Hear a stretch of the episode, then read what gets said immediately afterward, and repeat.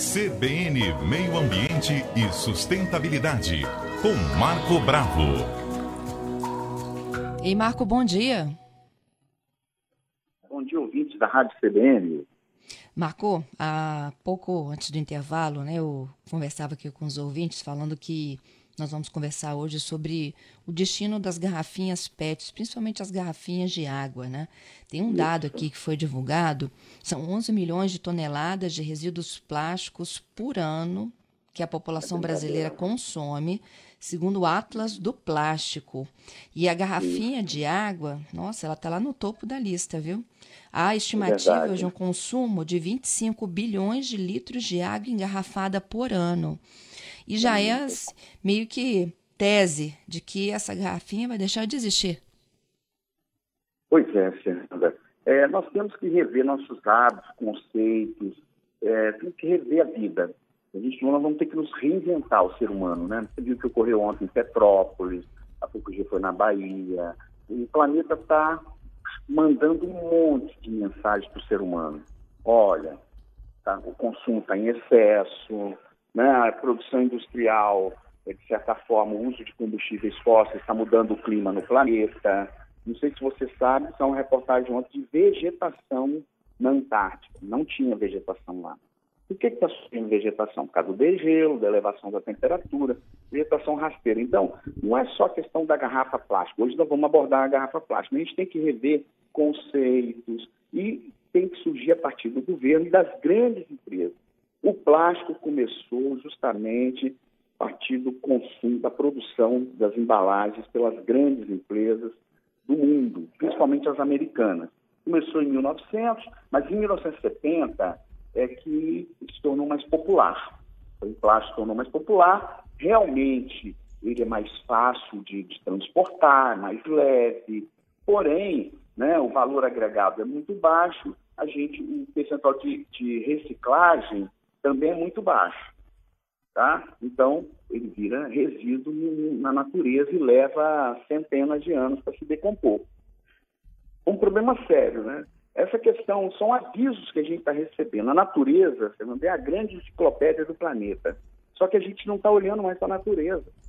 A gente fica olhando com o celular, a gente está disperso, né? Está acreditando em informações mentirosas dentro das redes sociais, então, tem muita gente falando que não acredita em mudança climática. E o que, tem a ver garrafa plástica com mudança climática? Garrafa plástica é derivado de quê? Derivado do petróleo. Petróleo, petróleo é o combustível fóssil né, que emite carbono para a atmosfera. Então, para fabricar a garrafa plástica, que vem do PET, você emite carbono para a atmosfera.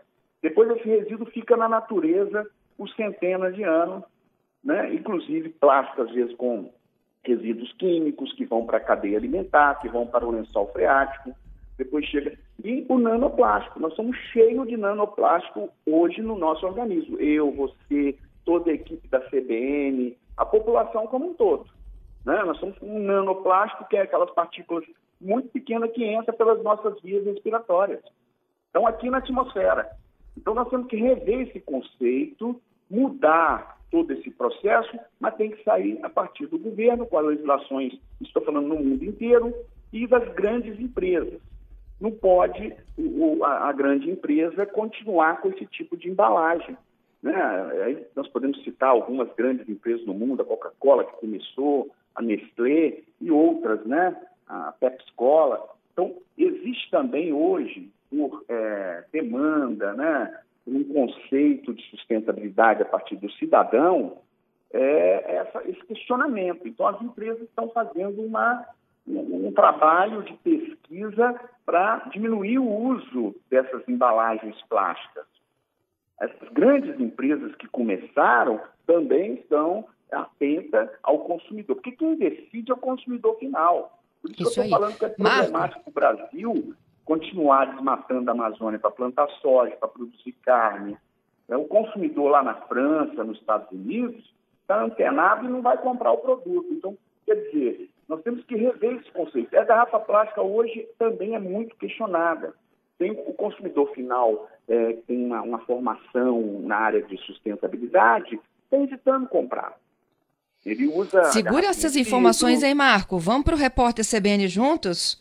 Ok, vamos sim. E a gente vai beber água numa latinha de alumínio? Vamos discutir isso já já. Vamos lá.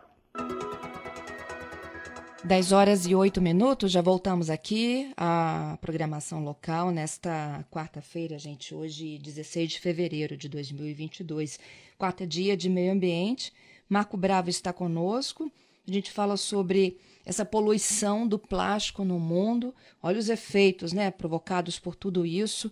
A gente está vendo essas é, tragédias. Lembramos de Petrópolis. Só para lembrar, se você chegou agora, gente, tem um óbito registrado em virtude da chuva aqui no estado. Nós temos 64 pessoas que deixaram suas casas desalojadas, desabrigadas. Esse homem que morreu foi em Nova Venécia, noroeste do estado. Ele foi carregado pela enxurrada, enxurrada quando tentava resgatar o veículo dele no meio da correnteza. Acabou vindo a óbito, segundo a Defesa Civil Estadual. E aí, Marco, a gente falava né, sobre essa poluição, sobre esse descarte, isso, e por que, que a gente não pensa em acabar com isso? E essa, essa é a discussão de que o alumínio, por exemplo, pode vir substituir a garrafa de plástico? É, um quilo de alumínio reciclado, Fernanda, vale R$ reais. Um quilo de plástico de PET 1,04. Então, por isso que o alumínio é 97,4% reciclado. Porém, a bauxita, para você transformar em alumínio, é, por isso que a reciclagem é muito importante. Se a gente continuar reciclando, a gente diminui a fabricação de alumínio lá na base, né? Transforma bauxita em alumínio. É o maior consumo de água e energia para a fabricação de um produto é, é a fabricação do alumínio. É o alumínio tá? Transforma a bauxita em alumínio, consome muita energia e muita água. Então, tem, tudo tem vantagem e desvantagem.